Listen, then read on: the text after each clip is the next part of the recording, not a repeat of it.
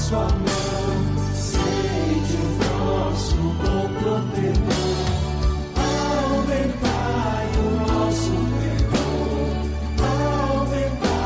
o nosso.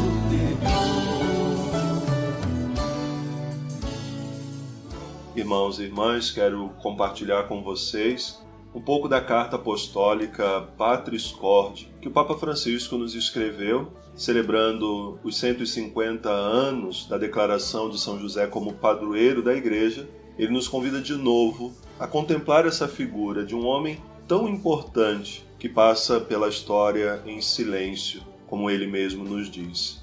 E ele então coloca assim na sua carta que ele quer compartilhar conosco algumas reflexões pessoais sobre a figura extraordinária de São José, que é tão próxima da condição humana e próximo de cada um de nós. Ele diz que esse desejo foi crescendo ao longo da pandemia, quando pudemos experimentar, em meio a essa crise que afeta a humanidade inteira, que as nossas vidas são tecidas e sustentadas por pessoas comuns, habitualmente esquecidas, que não aparecem nas manchetes dos jornais, nas revistas, nem nas grandes passarelas do último espetáculo, mas que hoje, sem dúvida, escrevem os acontecimentos decisivos da nossa história. São médicos, enfermeiras, enfermeiros, trabalhadores dos supermercados, o pessoal da limpeza, curadores, transportadores, as forças policiais, voluntários, sacerdotes, religiosas e religiosos, e muitos outros que compreenderam que ninguém se salva sozinho. Nas Sagradas Escrituras, nós vemos que apenas dois evangelistas, Mateus e Lucas, narram um pouco da vida de São José. Realmente bem pouco, mas que é suficiente para compreender o gênero de pai que ele era, a missão que a providência divina lhe confiou de ser o pai adotivo do Filho de Deus. Sabemos que ele era um humilde carpinteiro, desposado de Maria, um homem que teve a coragem de assumir a paternidade legal de Jesus, que dá a ele o nome que foi já revelado pelo anjo. Ele será chamado Jesus, aquele que salva. Entre os povos antigos, sabemos que dar nome a uma pessoa ou uma coisa significa conseguir um título de pertença, como fez Adão na narração do Gênesis. No templo, São José acompanha Maria e Jesus para ser então oferecido ao Senhor. Todo primogênito era oferecido a Deus. E lá ele também foi surpreendido, assim como Maria, com a profecia do velho Simeão e da profetisa Ana a respeito de Jesus e também a respeito de Maria. Para defender Jesus, José foge para o Egito, depois regressa à sua pátria, vive escondido na pequena cidade de Nazaré. E assim São José, ele se compara a muitos que hoje também migram de um lugar para outro para defender as suas famílias. Todos nós podemos encontrar em São José o homem que passa desapercebido, o homem da presença cotidiana, discreta e escondida. Ele que é um intercessor, um amparo, um guia nos momentos de dificuldade. São José lembra a cada um de nós, nos diz o Papa Francisco, todos aqueles que estão aparentemente escondidos ou em segundo plano, também na vida da comunidade. Quantas pessoas sem títulos, sem cargos, fazem coisas muito importantes para o crescimento do reino de Deus. Jesus no Evangelho nos compara com um fermento que, depois que é misturado com a farinha, não se distingue mais, mas tem a missão de fazer crescer. O Papa vai nos apresentar então São José a partir de sete figuras. Primeira, como pai amado, a grandeza de São José, diz o Papa, consiste no fato dele ter sido esposo de Maria e pai de Jesus. E por esse seu papel na história da salvação, São José é um pai que foi sempre amado pelo povo cristão. A segunda imagem, pai de ternura. Dia após dia, José via Jesus crescer em sabedoria, em estatura, em graça diante de Deus e dos homens, como o Senhor fez com Israel, Assim, São José ensinou a Jesus a andar segurando pela mão. Era para ele como o pai que levanta o filho contra o seu rosto, que inclinava-se para ele a fim de lhe dar de comer. A terceira figura, pai na obediência, de forma análoga a quanto fez Deus com Maria, manifestando o seu plano de salvação. Também revelou a José os seus desígnios por meio de sonhos, que na Bíblia, como em todos os povos antigos, eram considerados um dos meios pelos quais Deus então manifesta a sua vontade. Em todas as circunstâncias da vida, São José soube pronunciar o seu fiat, ou seja, faça-se, como Maria na Anunciação, como Jesus depois também disse ao Pai.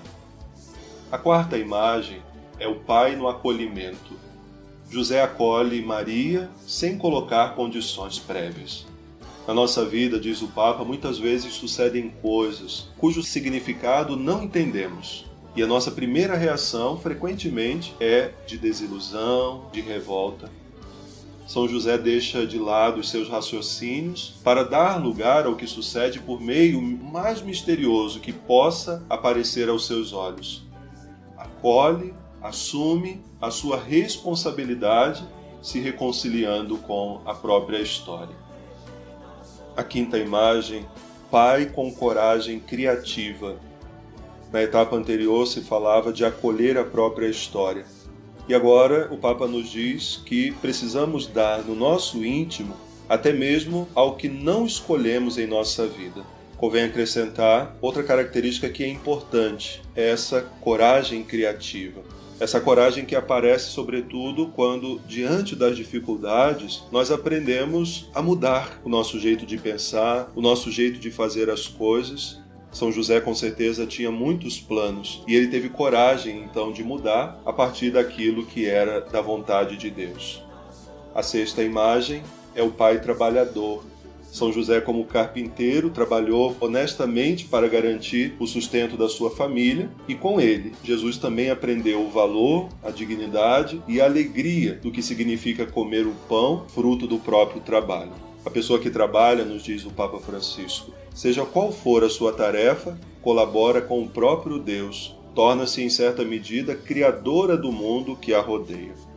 A sétima e última imagem é o Pai na sombra, dizendo que São José é para Jesus a sombra de Deus Pai, aquele que guarda, aquele que protege, aquele que segue os seus passos, que jamais se afasta dele.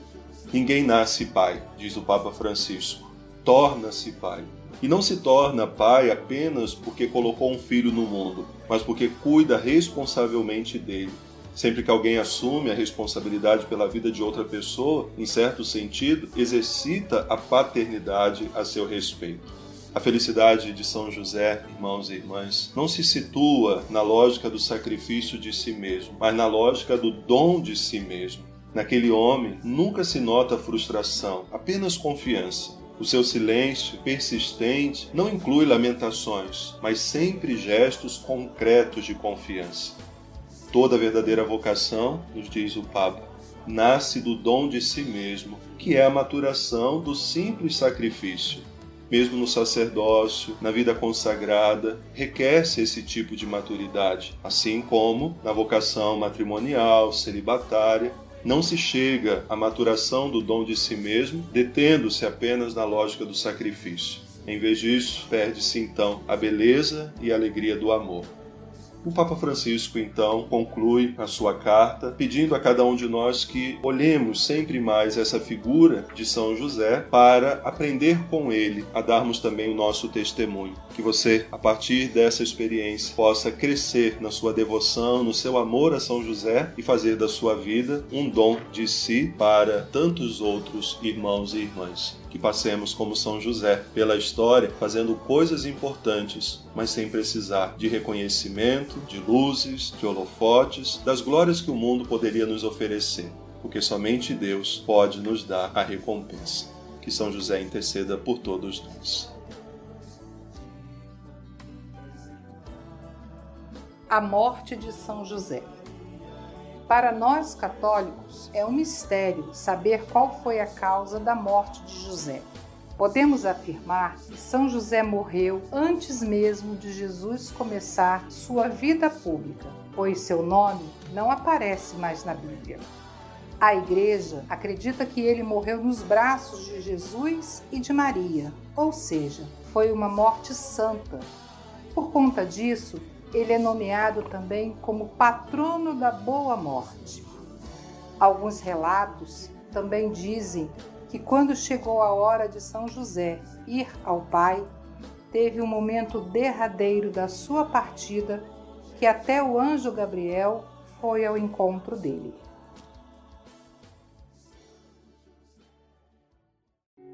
Queridos irmãos e irmãs, celebrando este ano de São José, vale a pena recordar que jamais se ouviu dizer que alguém que tenha recorrido a São José com verdadeira fé tenha sido por ele desamparado.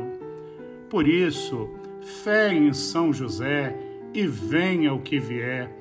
Desejo a todos vós que, pela intercessão da bem-aventurada sempre Virgem Maria e de São José, seu castíssimo esposo, a bênção do Deus Todo-Poderoso, Pai, Filho e Espírito Santo desça sobre vós e permaneça para sempre. Amém.